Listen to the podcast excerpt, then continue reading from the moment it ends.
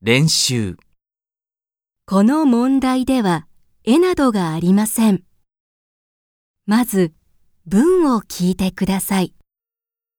それから、その返事を聞いて、1から3の中から、一番いいものを選んでください。